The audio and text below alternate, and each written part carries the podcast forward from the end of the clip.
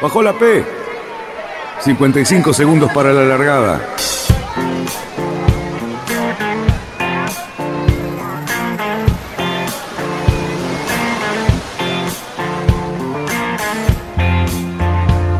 Así comienza Radionautas.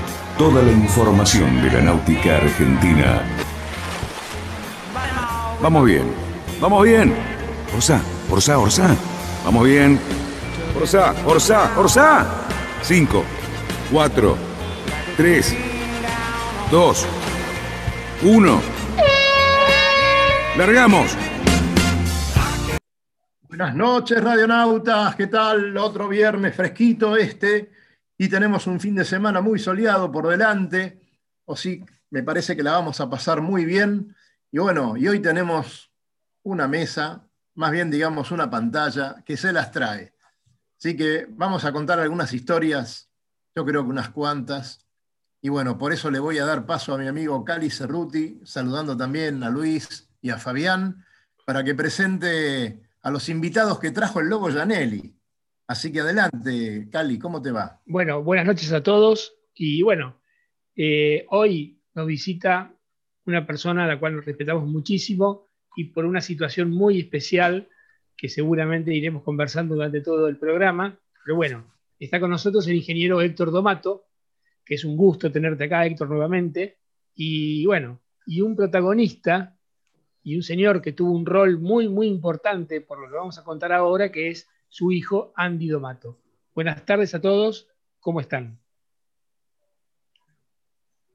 Bueno, ¿Qué tal? Buenas tardes. Hola, buenas tardes. ¿Cómo estás? Buenas tardes a todos.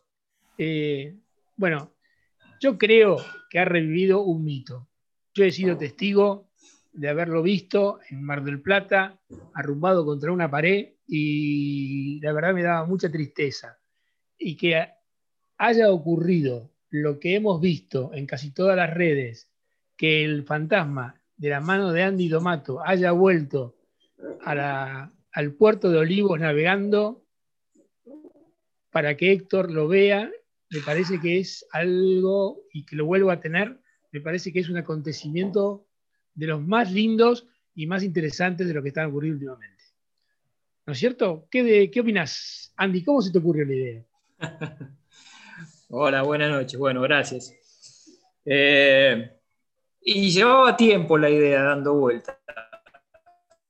Y, me parece que los que amamos los barcos eh, sabemos de la importancia de no solo del fantasma, sino esos barcos históricos que cambiaron la, historia de la náutica del país.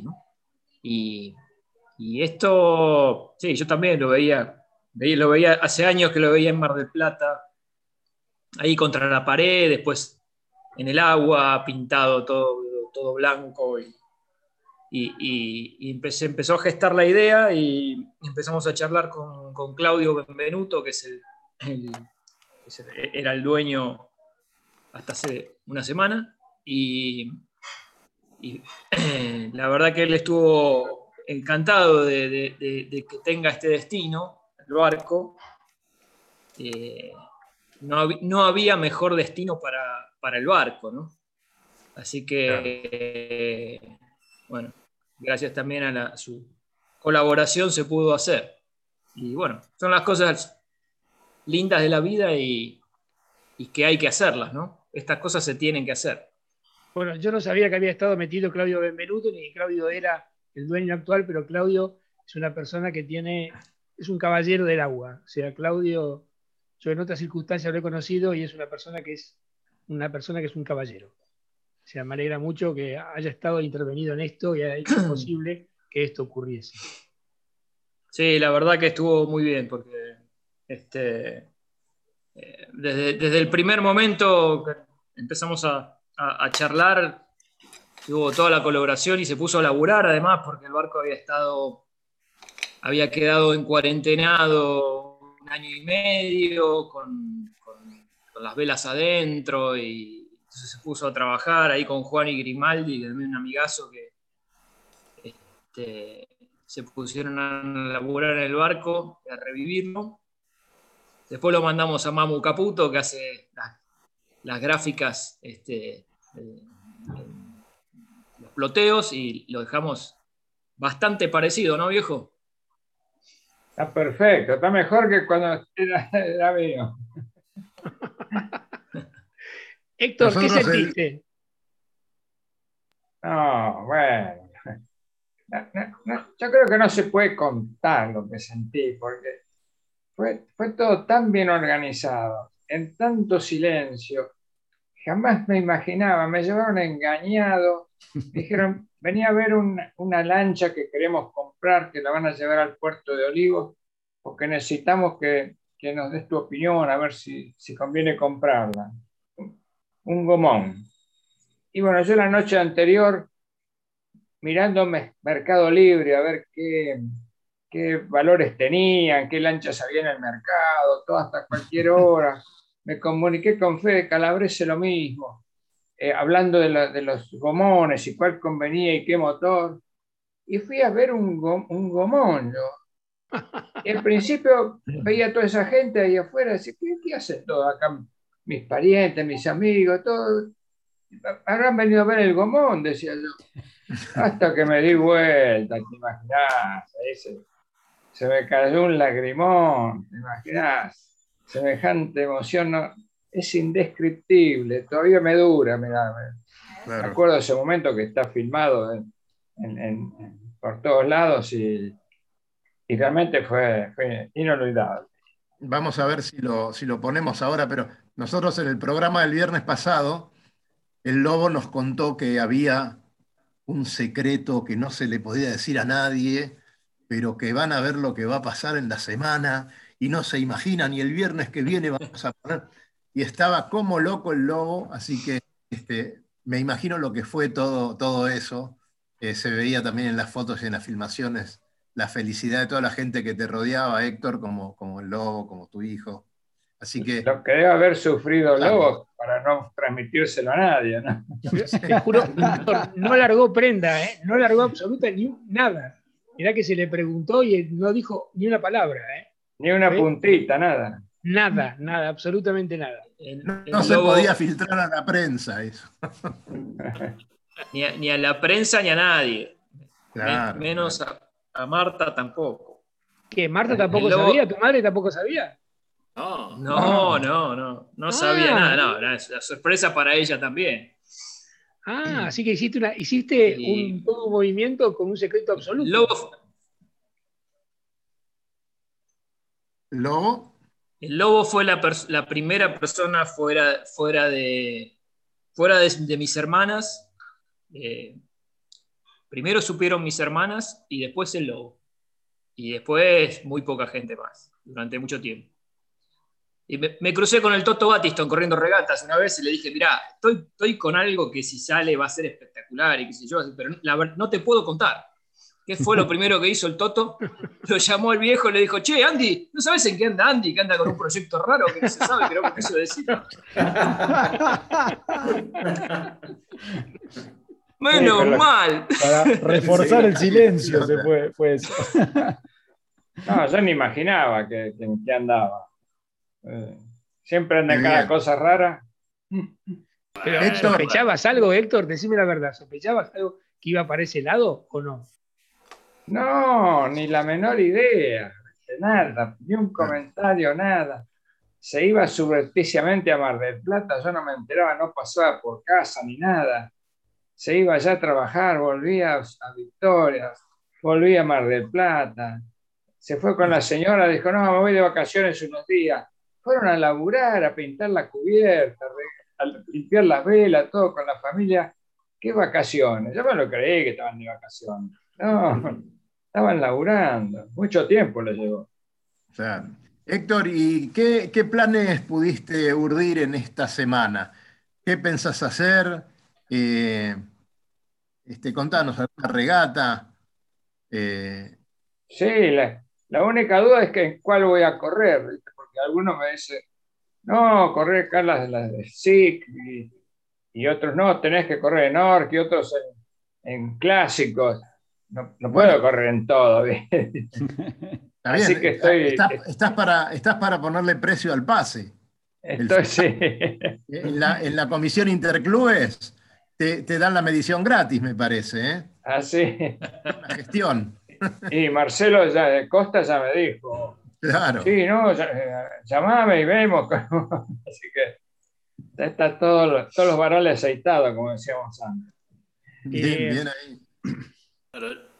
Yo creo que estamos este, faltando dar información a nuestros oyentes, porque estamos dando por terminado un, un hecho que acaba de pasar y seguramente muchos oyentes este, no saben concretamente o realmente de qué estamos hablando. Escucharon la palabra fantasma, pero bueno, para los que sepan, yo creo que es bueno anticiparles que el fantasma fue un dibujo de Héctor Domato, que lo hizo en el año 73, los planos, y se construyó en el año 74 el barco.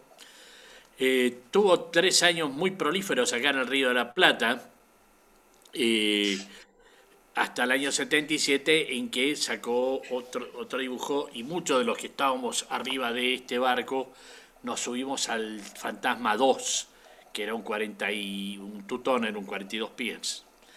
Este, pero lo revolucionario del barco del fantasma fue porque realmente rompió todos los esquemas y todas las fórmulas y todo lo, lo que hasta ese momento se veía en el Río de la Plata, de los barcos tradicionales, de dibujos tradicionales. Eh, vuelvo a hablar no, a- no acá a nosotros este, siete que estamos en la pantalla, sino al- a nuestros oyentes que desde ya pregunten, sáquense todas las dudas. Este, el hecho en sí es importante que el barco fue tremendamente revolucionario por su diseño, un diseño antifórmula, después Héctor lo va a explicar mejor, este barco liviano de aluminio, con el cual, este, bueno, lo- dada la...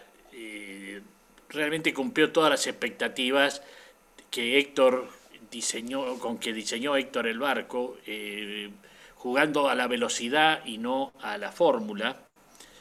Y bueno, los que tuvimos el honor y la suerte de estar dentro de su tripulación, lo disfrutamos muchísimo, corriendo en condiciones bastante espartanas, porque el barco es lo más parecido a un tanque Sherman adentro, ¿no? Eh, ya después el otro día hablaremos en detalles quizá de eso, pero aquí que la historia del barco fue en el año 77 se fue para Mar del Plata y un poco como que acá en el Río de la Plata nunca se volvió a ver. Entonces, este, digamos que no, eh, los que han ido a Mar del Plata alguna vez lo vieron eh, arrumbado, como lo dijeron en, en mucho tiempo atrás. Claro. Seguro que en un momento le llegaron a construir una pared, este, quedó entre dos paredes. Eh, bueno, y gracias a esta magnífica idea y, y iniciativa de Andy, hemos tenido la suerte del otro día, el, el sábado a las 19 horas, verlo entrar al, al Fantasma 1 eh, por la bocana del puerto de Olivos. Fue algo realmente emocionante para, para todos los que lo hemos disfrutado y navegamos. Yo en esa época tenía pelo muy largo, este, o sea que han pasado cuarenta y pico de años desde ese momento y este, revivirlo No. el, el sábado fue espectacular. Me imagino. Lobo, aparte, no- nos vas a también, los tres nos van a contar las campañas que tuvo el barco, ¿no?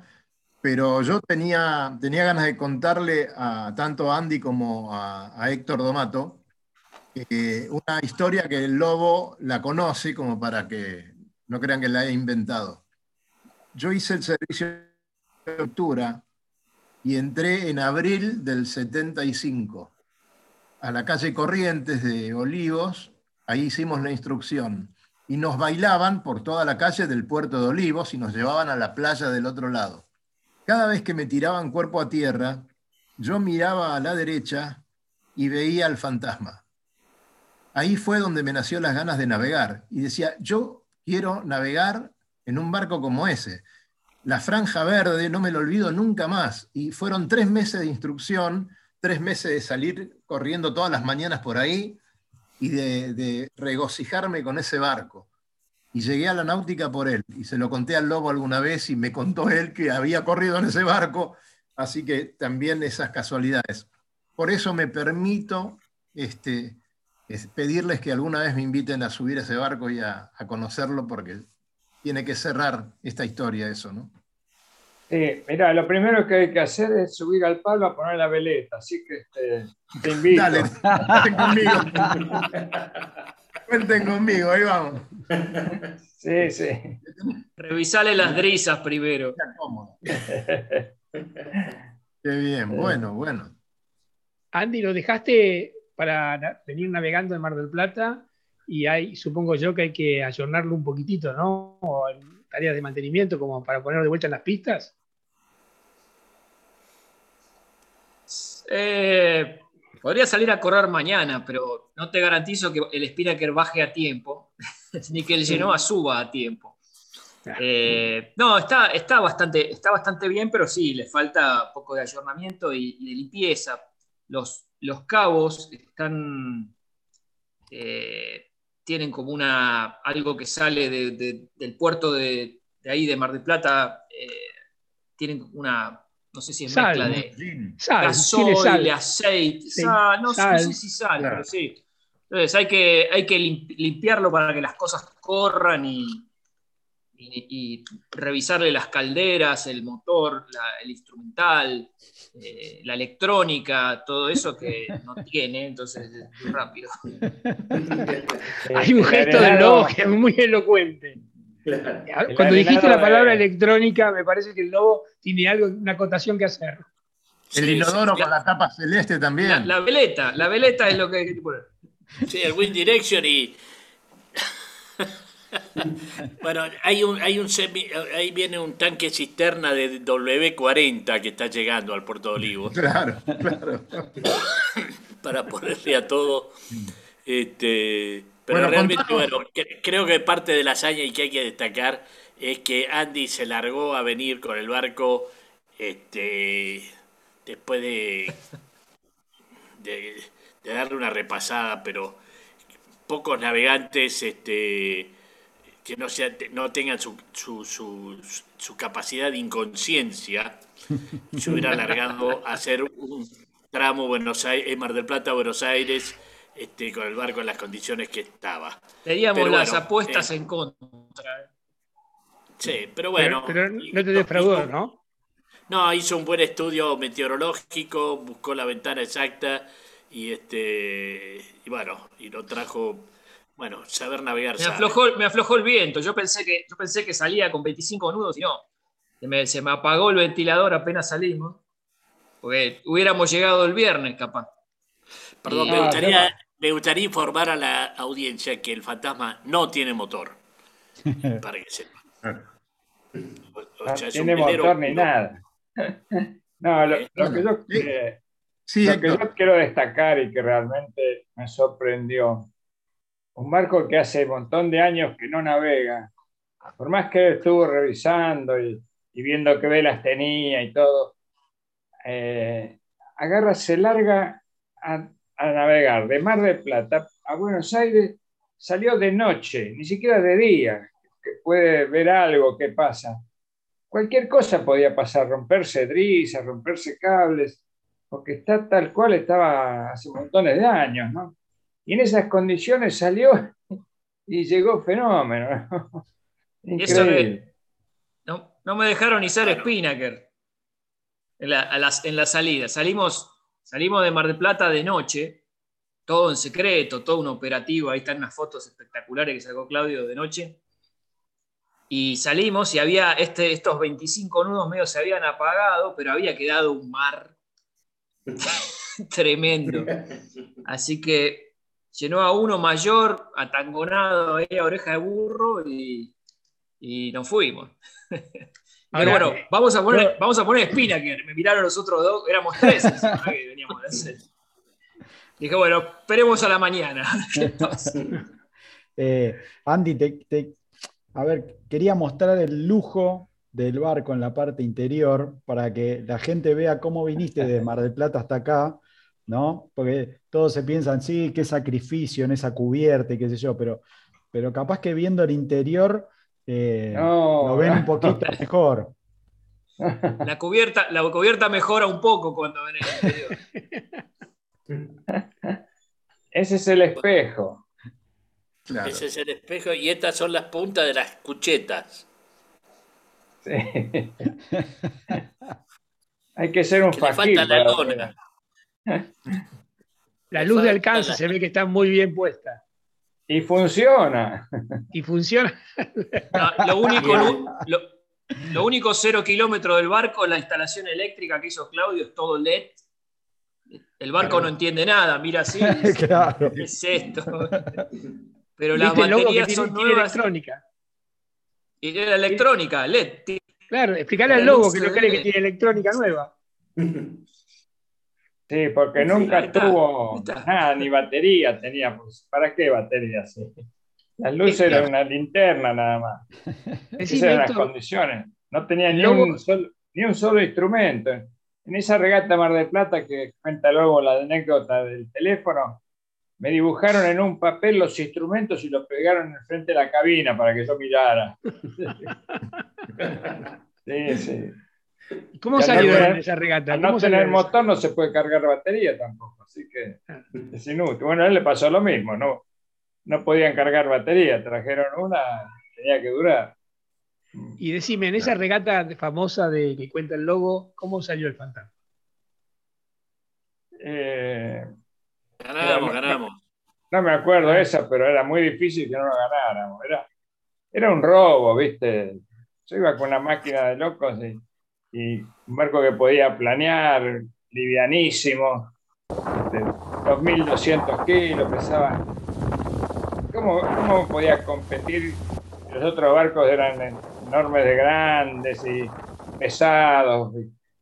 Y, y- y entonces era, era muy fácil andar bien. Salvo que fuera un viento muy duro de proa, después en las demás condiciones era, era imparable.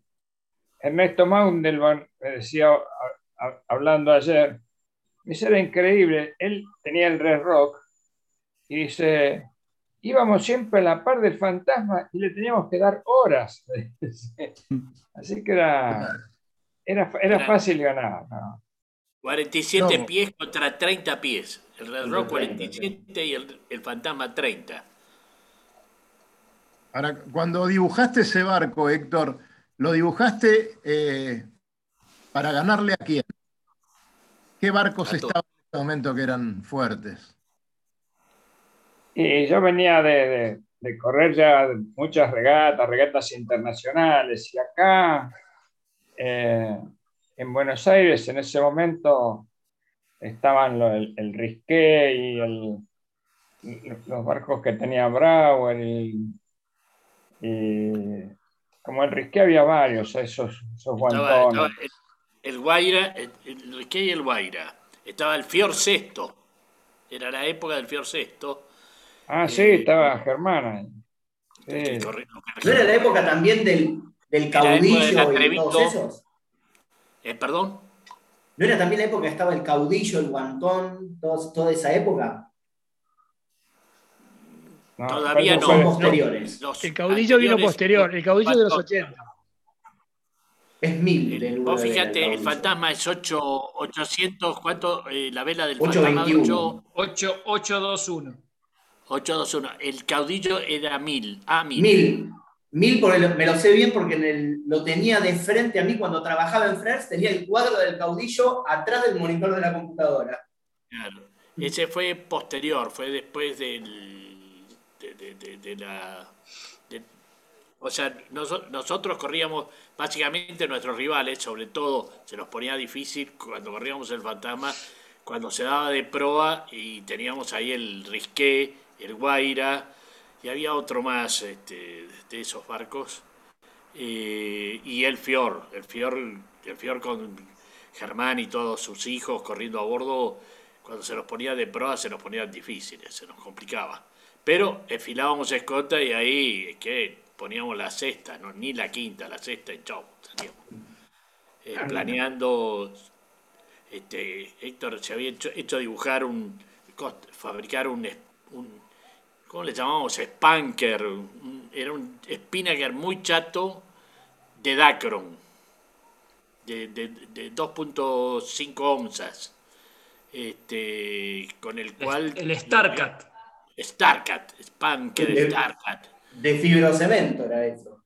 Claro, que lo, lo usábamos en situaciones muy cerradas y con mucho viento. Y realmente el barco entraba a planear y volaba.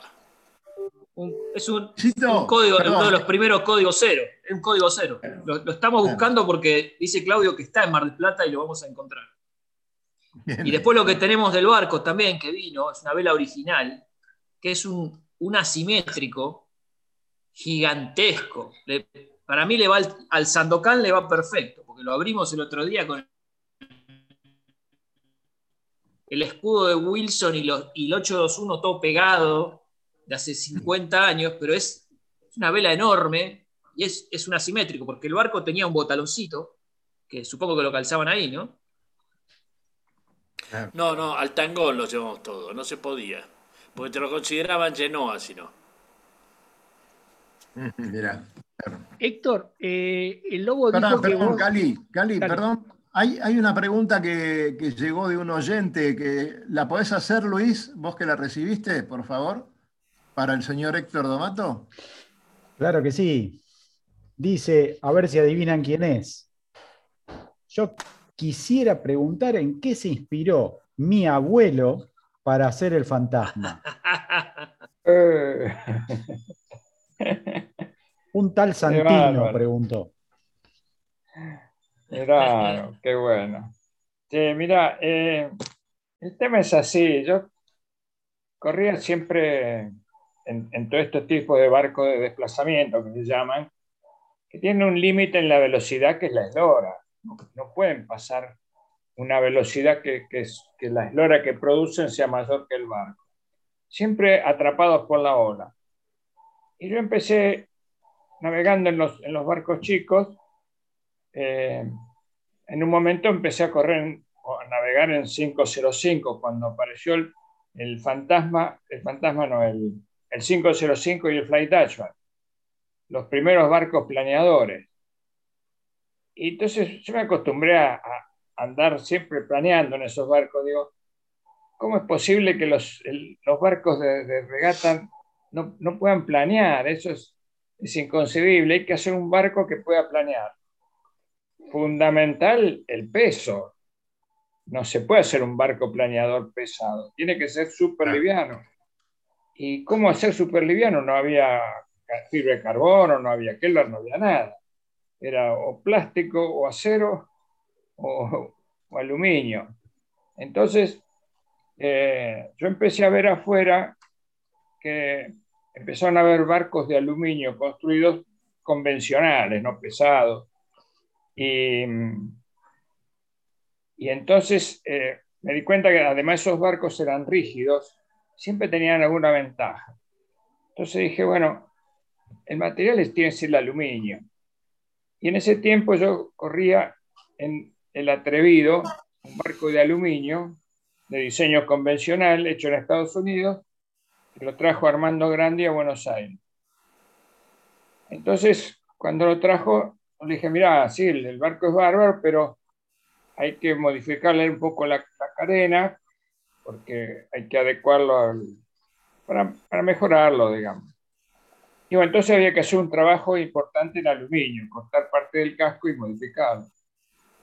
Entonces empezamos a ver quién lo podía hacer y, el taller de Severino dijo que lo podía hacer, que tenía una persona que, trabajaba en aluminio.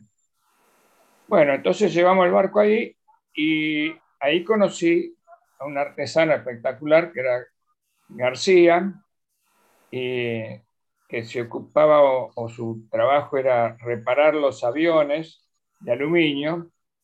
Entonces tenía todo el know-how para trabajar aluminio. Bueno, ahí Severino compró la máquina de soldar aluminio, se cortó una parte de la popa del barco, se modificó todo y salimos después a correr este, a Circuito Río, después fuimos a, a correr el Admiral's Cup, todo con ese barco. Entonces ahí conocí el, el que podía ser un barco de aluminio, pero tenía que ser súper liviano para que sea, para que sea planeador. Y bueno, entonces diseñé el fantasma y he hecho todo al extremo. Y además, en el diseño, la, la fórmula, si castigaba la fórmula algo, porque le iba a dar velo- más velocidad al barco, y yo tenía que hacer eso. Si, si, si el barco tenía que tener poco calado para medir poco, y yo le puse mucho calado para poder navegar rápido. Si el barco no, no, no tenía lanzamientos, estaba muy castigado, había que hacer lanzamiento. No, entonces no tiene que tener lanzamiento. Eh, O sea, así con todas las variables. La manga, la manga tenía que ser eh, gran, mangudo para tener menos rating. Tenía que tener motor por la hélice porque tenía menos. Todo buscando el menos rating. Y yo hice al revés. Todo el, el- el rating más alto, súper castigado, pero para dar velocidad. Y, y entonces hubo que elegir los materiales, el, el aluminio, no cualquier aluminio tenía resistencia. Tan es así que los, los perfiles de las cuadernas, por ejemplo, no son el perfil tradicional de extrusión que, que se usa en las carpinterías de aluminio, por ejemplo, sino que son de la, de la chapa de alta resistencia dobladas. Este hombre García doblaba las cuadernas, hacía, fabricaba los perfiles L para hacer las cuadernas. Soldaba, que era una maravilla como, suelta, como soldaba este hombre. Cómo de- deformaba las chapas para que tengan doble curvatura. Una chapa en un sentido es fácil doblarla. Claro, claro. Doble curvatura es casi imposible. Bueno, se fabricó una máquina para trabajar la, para trabajar la chapa y bueno, así conseguía muy bajo peso en todo. Entonces no tenía que tener motor, no tenía que tener instrumento, no tenía que tener nada, ninguna salida, no tiene ni una sola salida de, de- de- de agua al casco, ningún agujero tiene. No tiene, no, no tiene instrumento, no tiene baño, no tiene cocina. La cocina la tuve que poner eh, una pileta y las descarga de cockpit, pero para que no salgan al exterior, las, las mandé en el espacio que queda entre la aleta y el timón, cosa de no perturbar la, el, el aeroflujo de agua. ¿no? Sí. Y, y, por ejemplo, las, las cornamusas de amarre son de aluminio, no podían estar arriba de cubierta, porque si no hay que poner un herraje de bronce para que no se coma la cubierta cuando, cuando tiene la amarra puesta. Entonces las cornamusas están afuera del casco, no, no arriba cubierta. Eh, después todos los guardamancebos tenían que ser de aluminio. Los interiores eran mínimos. No, tenía unos, unos armazones y unas lonas en, la, en las carpas. El, la, la, cocina era un calentador Smart que colgaba del, del vaho, de, vaho de cubierta. No tenía ninguna mesada, no tenía nada. ¿Para qué? Si no tiene instrumento. ¿Para qué quiere una mesada? Y, y, bueno, así conseguí un, un barco que además eh, muy lastrado, porque el, eh, lo importante es que tenía que tener, ser duro para tener estabilidad, cosa que la fórmula lo castigaba. Ahí se ve la cornamusa. Entonces, ¿Qué, relación te, este... ¿Qué, relación tenías entre el lastre y el desplazamiento del barco? Mucha. ¿Cómo? Tenías una relación muy alta entre el desplazamiento y el, y el lastre. El 50%. Eh, muchísimo. Sí. Además, el, el, el lastre está metido, el plomo, adentro de la estructura del quillote. Ese quillote que se ve en las fotos está hecho todo de aluminio. Después que estaba hecho eso, le colé el plomo adentro. Pero el plomo está en la parte de abajo. Entonces, es, eso le da mucha... ¿No ven que está más, más inflado de abajo? Claro. Porque ahí abajo está el plomo. En ese tiempo no había desarrollado los bulbos. Pero esto es como si fuera un bulbo que tiene escondido el plomo abajo. Para, para tener más, ser más duro. Así aguantaba mucho, mucho viento. Justamente de través, a veces aguantábamos mucho por estas condiciones. El 50% del, del, desplazamiento del barco, de, de 2.300 kilos, la mitad estaba en el plomo de abajo. Ahí se ve, sí, sí. Y, este, y bueno, así salió. El, después el timón, eh, la parte de arriba del timón es, gruesa porque es como si fuera continuación del casco, como para como el, timón sobresale del, espejo y, entonces no se mide la eslora ahí, pero al, ser grueso el timón es como si fuera parte de la carena del, barco. Es, decir, está todo especulado al máximo para, para conseguir ese resultado. Claro, cuando yo salí con ese barco, me odiaban todo, porque era tirar a la basura todo lo convencional, los, barcos clásicos de esa época, de madera o laminado. No, había forma. Entonces me bombardearon mucho. la misma prensa por ahí me decía que, el fantasma no, era un barco, que, que, era feo porque tenía botalón, era feo porque no tenía lanzamiento, era feo porque el espejo estaba cortado, era feo con las rayas, también un poco prepotente. Todos los barcos barnizaditos ya aparecía con esos cartelones y las rayas de costado. Entonces, ¿qué? Me, pusieron Pepsodent, porque había un dentífrico que tenía una franja verde, entonces, como para degradar, digamos. Y bueno, tanto me jorobaron con el botalón que al final se lo saqué. Era motivo de, de, conflicto, ¿viste? Si tenía botalón o no tenía botalón. Así que era todo, todo en contra, ¿no? Ahora le vamos a poner uno más largo. creo, que esta, conversación, teniendo en cuenta para dónde rumbeó la náutica, bueno, Fabián, me parece que estuviste como adelantado a tu tiempo, porque son, todas, son todos temas que actualmente están casi en todos los barcos de, competición. Sí, ahora son todos planeadores los barcos. Sí. Mira, para que. Acá, se ve el timón, acá se ve el timón, que a mí me llamó mucho la atención de hecho, yo pensé, Andy, que era un timón de fortuna que te habías traído de Mar del Plata. Mira vos. es el timón. Ah, es el que persigue el tiburón. Ahí se ve que es medio grueso arriba. Sí, sí. Sí. Yo te digo que siempre desde chico, creo que lo puse ahí en algún, alguna contestación en lo que publicaba Andy, alguna cosa así, siempre me llamó la atención. Yo al barco siempre lo vi, y se lo contaba a Luis, siempre lo vi en tierra al lado de la pared. Me acuerdo cuando íbamos a correr en Optimis, en Cadet, en cualquier barco chico, todos los veranos estaba el, fantasma ahí al lado de la pared como en penitencia. Y siempre me llamó la atención lo distinto, mirá que yo no tenía ni pensado estudiar ingeniería naval, ni mucho menos, era lo distinto que era el barco a, todos los demás barcos de regata que uno veía cuando eran chicos. No me acuerdo, me acuerdo cosas que siempre me llamaron la atención. El espejo grande, Ahora te digo el volumen de la popa y toda la parte técnica que querramos, y el rake que tenía la quilla. Era, era algo, y, quizás hasta el poco plano lateral que tenía la quilla comparado con los otros barcos. Vos sacabas los clásicos de regata de Frers y tenían unos portones infernales con el borde de fuga bastante recto, el borde de, el borde de ataque inclinado como siempre, pero, pero este era como muy diferente al resto de los barcos lo, que era, lo, que era muy, lo que era muy raro era cuando vos llegabas a Mar del Plata y lo veías pegado a la pared y decías, pero ese es el fantasma, el fantasma que, del cual uno siempre hablaba y que había ganado todo, y te parecía un inmerecido destino para semejante prosapia de barco. Uno decía, no puede ser que ese sea el fantasma. Y sí, efectivamente lo era. Decime, ¿en esa época no estaba el siluete también de Fred, que era de aluminio? es probable, no. No, no, el siluet no es de aluminio, el siluet era de laminado de... De madera. Laminado de madera. Y el contra el siluet corríamos con el Fantasma 3, me acuerdo. Exacto, corrimos con el... Era la época del pegote. Pero el pegote era un 40, eh, un 40 tuyo. Eh, sí, un dibujo de él, que hubo un Victory.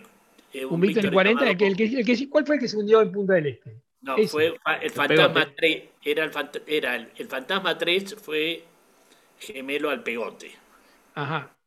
El Victory 42. No, el, 2 fue el 42.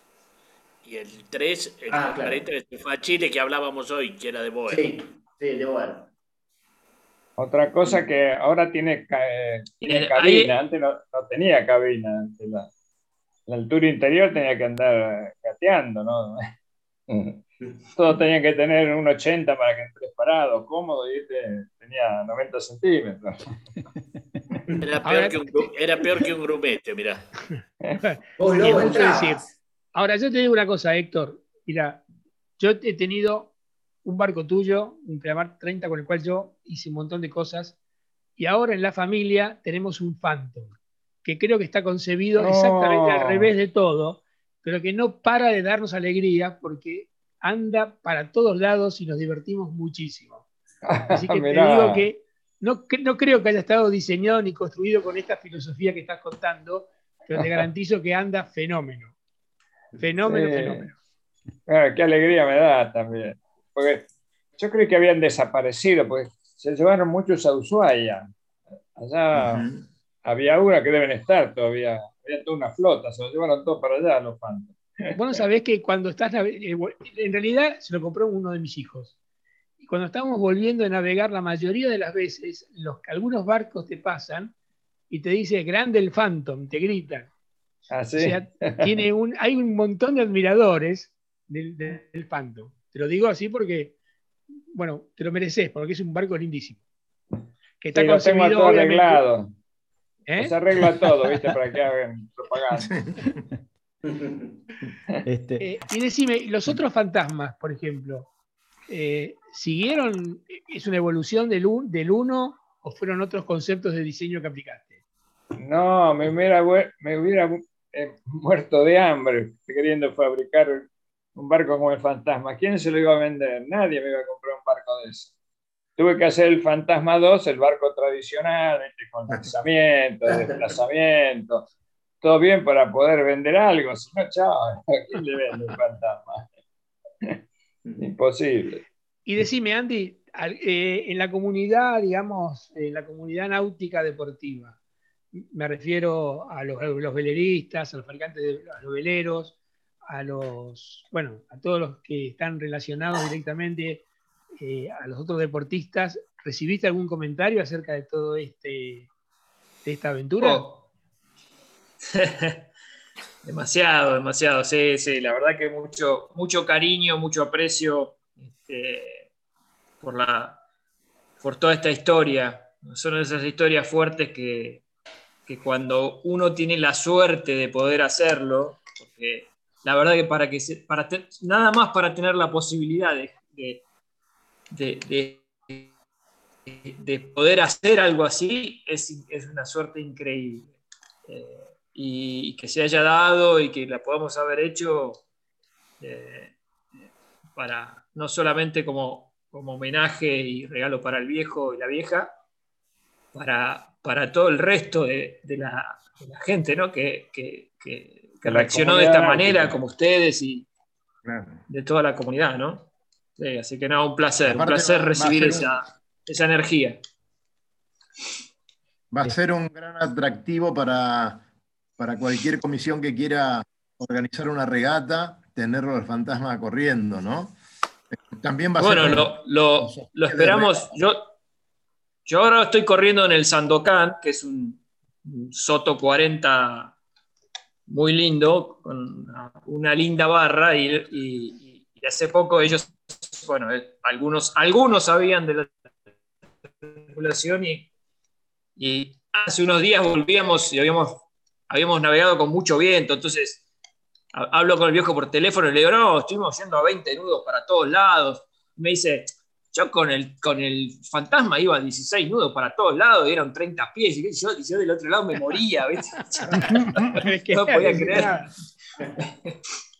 No, y el fantasma sacaba el bigote por la proa y que las cornamusas y todos los 10 minutos hablando del fantasma y yo me moría, me moría de la este, ya faltaba nada, ¿viste? Faltaba es más, ni siquiera había ido a correr a la regata, había ido a Mar del Plata a, pintar las cubiertas.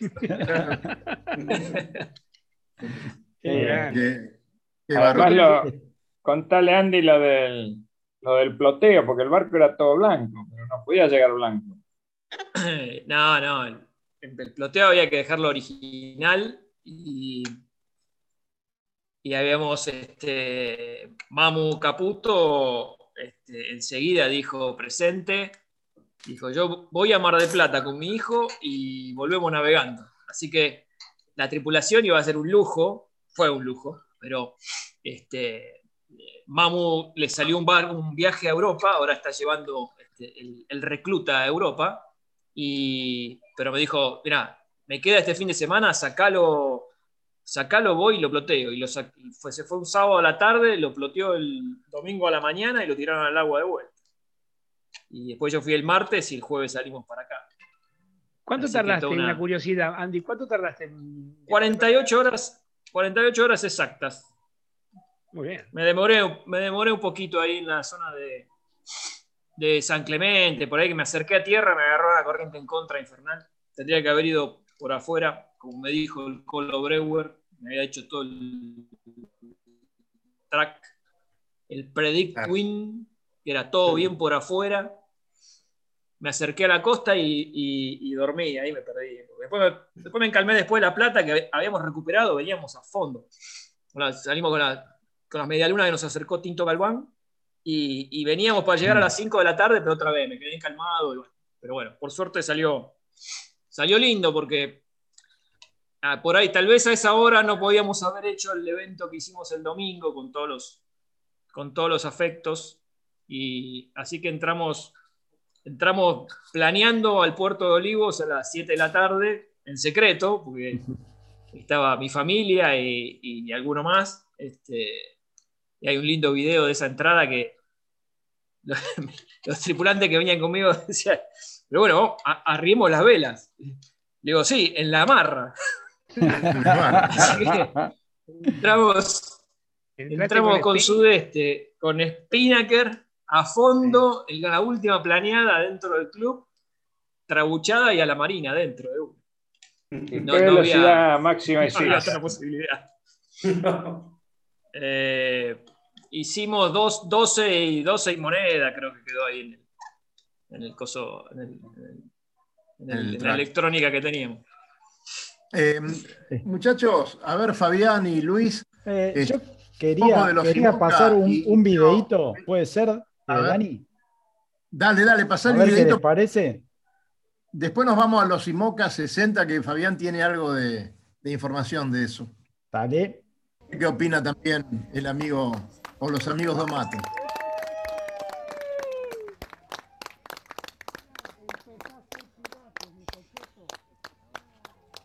trajeron el gomón solo.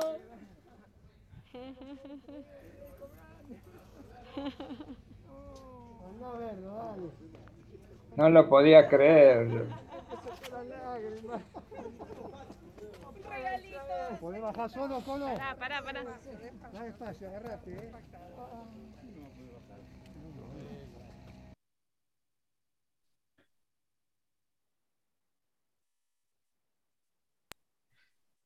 Igualito cuando yo lo tenía. Qué momento.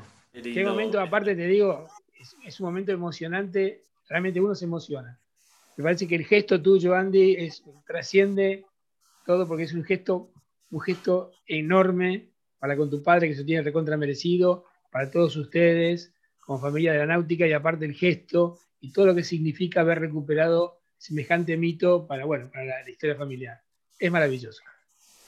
Así que la verdad yo te, lo felicito a vos, Héctor, y a vos, Andy, porque realmente es espectacular lo que han hecho. Realmente. Sí, para mí fue un golpe fuerte, ¿viste? A la noche tuve que tomar una flag para poder dormir, porque si no, no podía dormir. Bueno, uno solo tuviste bastante bien. Bueno, estaba, estaba dentro de las posibilidades de que te quedes ahí seco, pero bueno, teníamos, la ambulancia ahí. Estaba el gomón estaba el, estaba, el toto ahí con el, con el desfibrilador al toque. Claro, claro. Y me imagino que si hubiera tenido una cama más cómoda, el fantasma se hubiera quedado a dormir ahí. ¿No, Héctor? Sí, sí. Bueno, yo lo probé en Mar de Plata y no te lo recomiendo. ¿eh? Tenés que pelearte con los, tenés que pelearte con los pingüinos que quieren entrar. Debe ser terrible el aluminio ahora con el frío.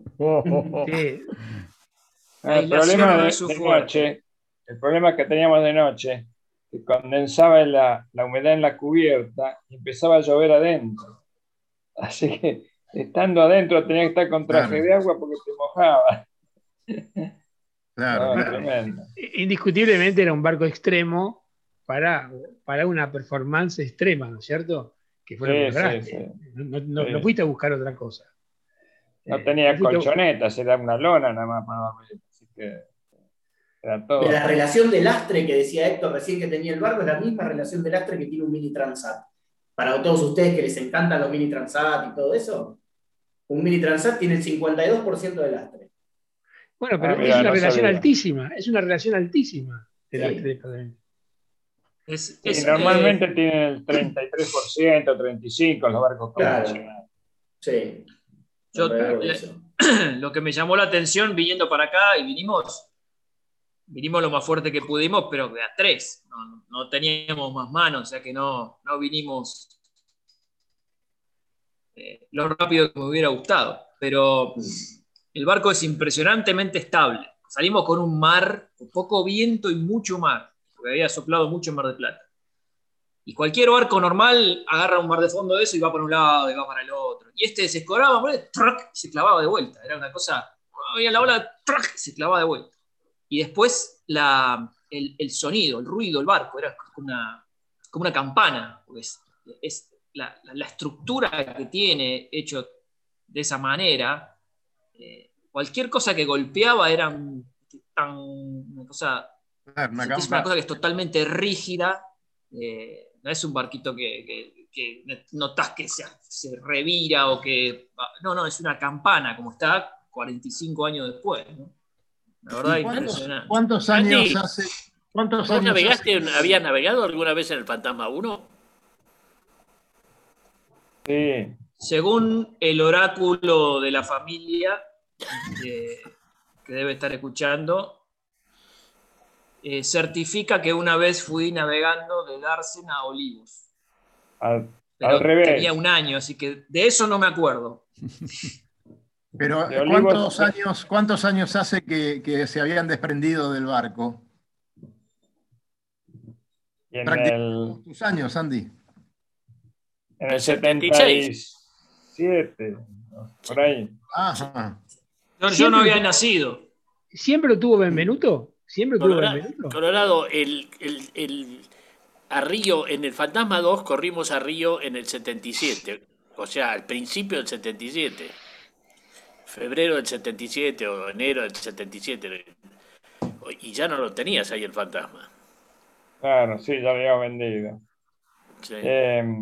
Otro eh, tema me estaba acordando ahora, cuando fui a correr el circuito Río, hubo una regata preparatoria y nos tocó eh, la ida y la vuelta empezamos a pasar barcos planeando.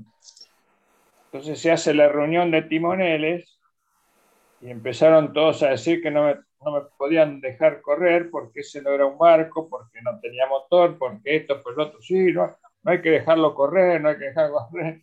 Y entonces no había, no había reglamento que diga que, el barco no, no puede correr si no tiene motor, o si es liviano. Así que, por más que dieron vuelta y vuelta, todos discutían ahí y me tuvieron que dejar correr. Así que fue todo, una polémica.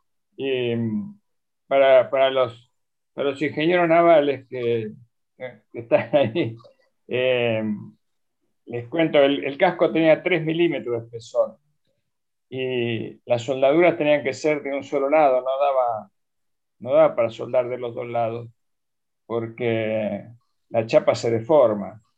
Y Héctor, ¿el fondo también 3 milímetros? El fondo 3 milímetros y la cubierta tiene 2 milímetros. Entonces es imposible soldar 2 milímetros, pero como este hombre García reparaba los aviones, arriba está todo remachada la cubierta, con una prolijidad, unas pestañas espectaculares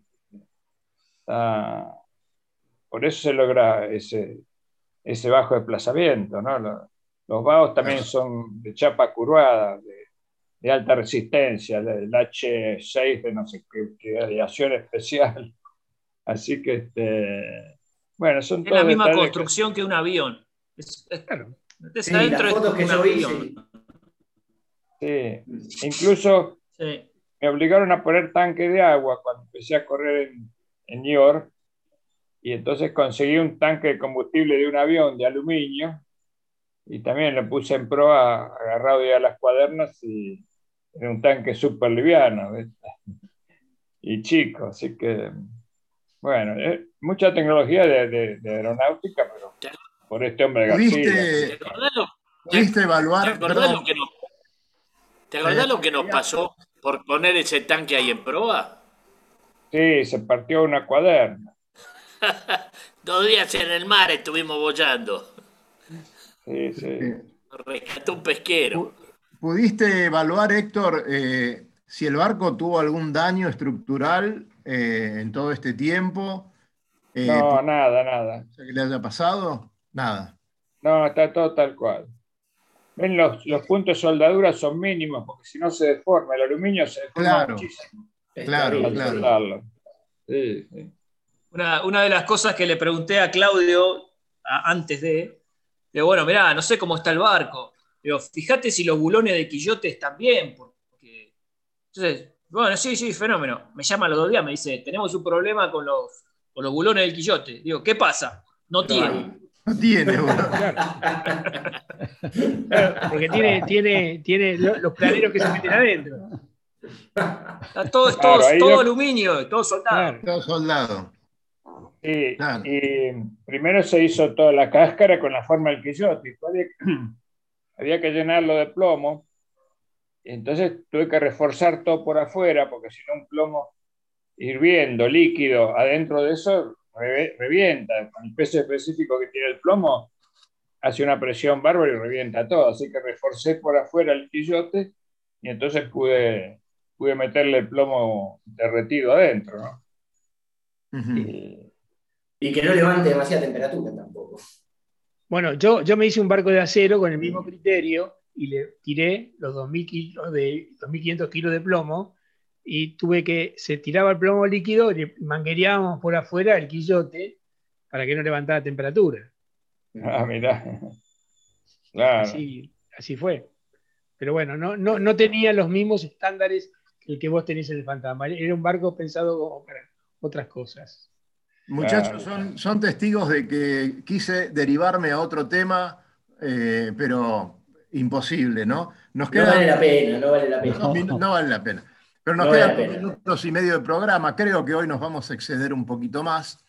Y, bueno, eh, hay muchas preguntas, muchísimas cosas para. Seguramente Luis ya debe estar pensando en un podcast ya, vamos a tratar con ellos porque esto tiene que quedar documentado también de esa manera, algo de esto va a ir también.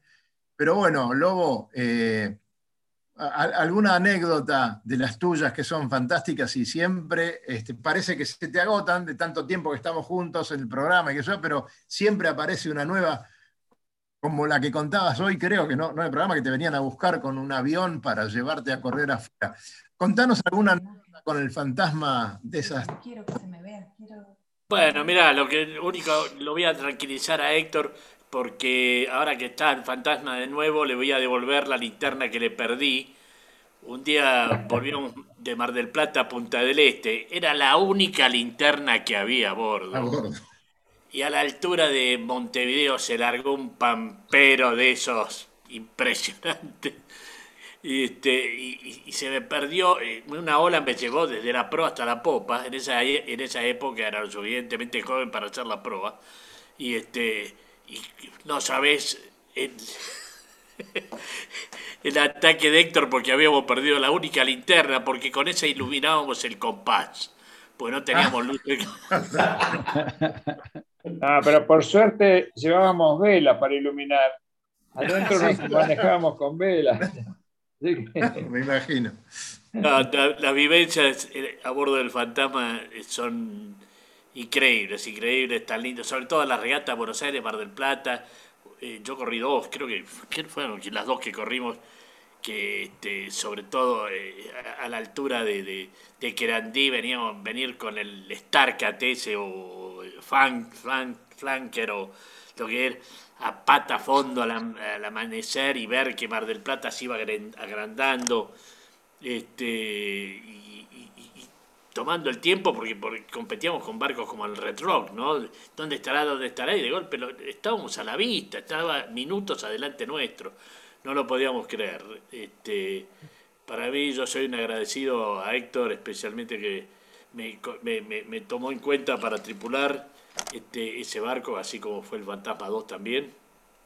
Este, y verlo el otro día, entrarlo a Andy, este, bueno, reconozco que se me cayó un lagrimón también.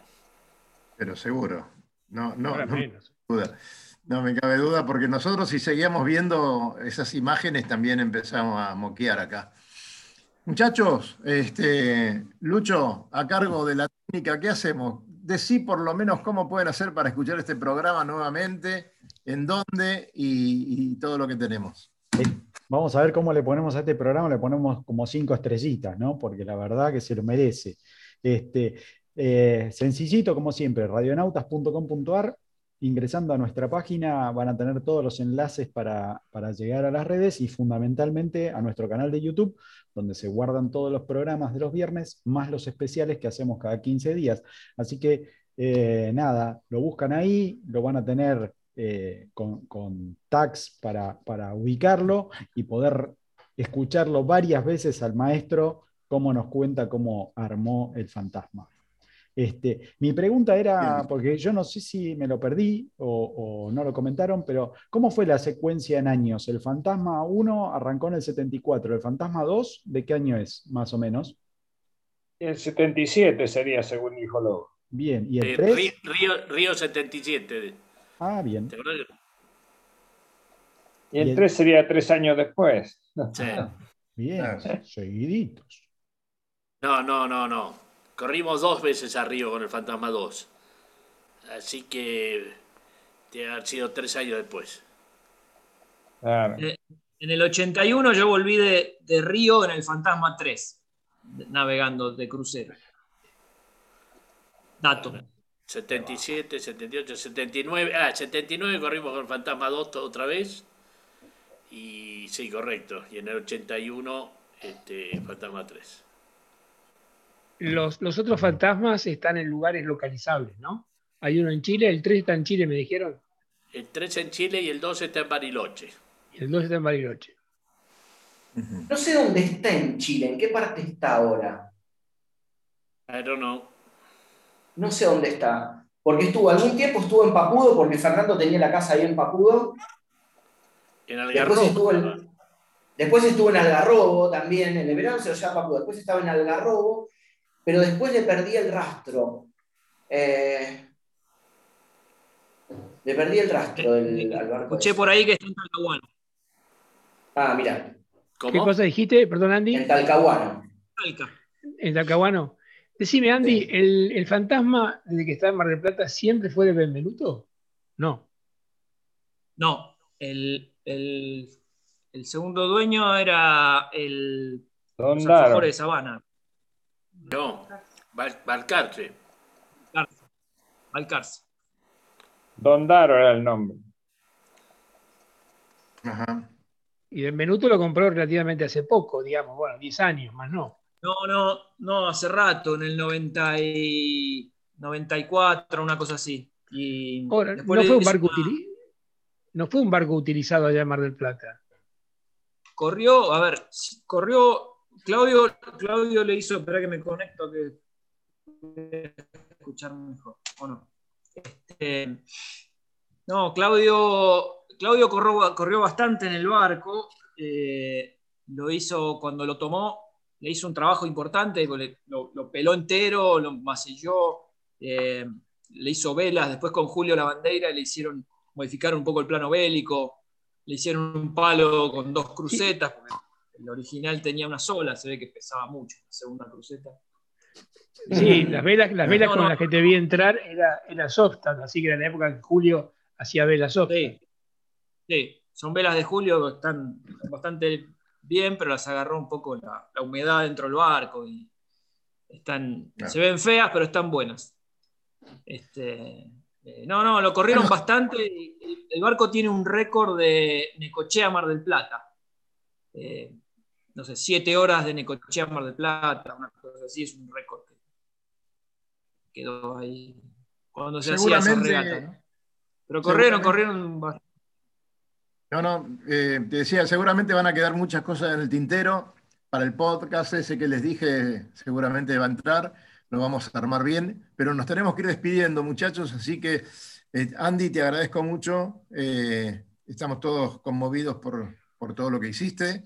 Héctor, esa cara sigue reflejando lo que pasó el sábado pasado, tengo la sonrisa en todo el tiempo, seguro que que habrá sido así toda la semana. Lobito, gracias, como siempre, ¿eh? y, bueno, tu parte ahí en todo eso también. Eh, Fabi, mando un gran abrazo, nos estamos viendo, nos hablamos mañana, tenemos algunas cosas que contarnos. Lucho, nos vemos mañana. Abrazo. Y a Cali, este, vamos a desayunar en lo de Marga. Señores, como decimos siempre, muchas gracias a todos y nos vemos en el agua. Buen fin de semana. Gracias, a ustedes por permitirme hacer esta charla. Al contrario. Por favor. Eh, fue un placer. Señores. Chao, gracias a todos. Placer. Hasta pronto. Recorra islas y playas disfrutando del mar y la naturaleza.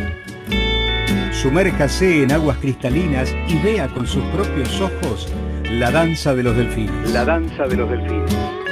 Tiempo libre, caminatas, noches mágicas y mucha diversión. Con el aval y experiencia de Lobo Janelli, la persona que más sabe de charter náuticos. La empresa que le propone navegar por todo el mundo en las mejores embarcaciones y con todo resuelto. Por mail a loboyanelli.chartersnáuticos.com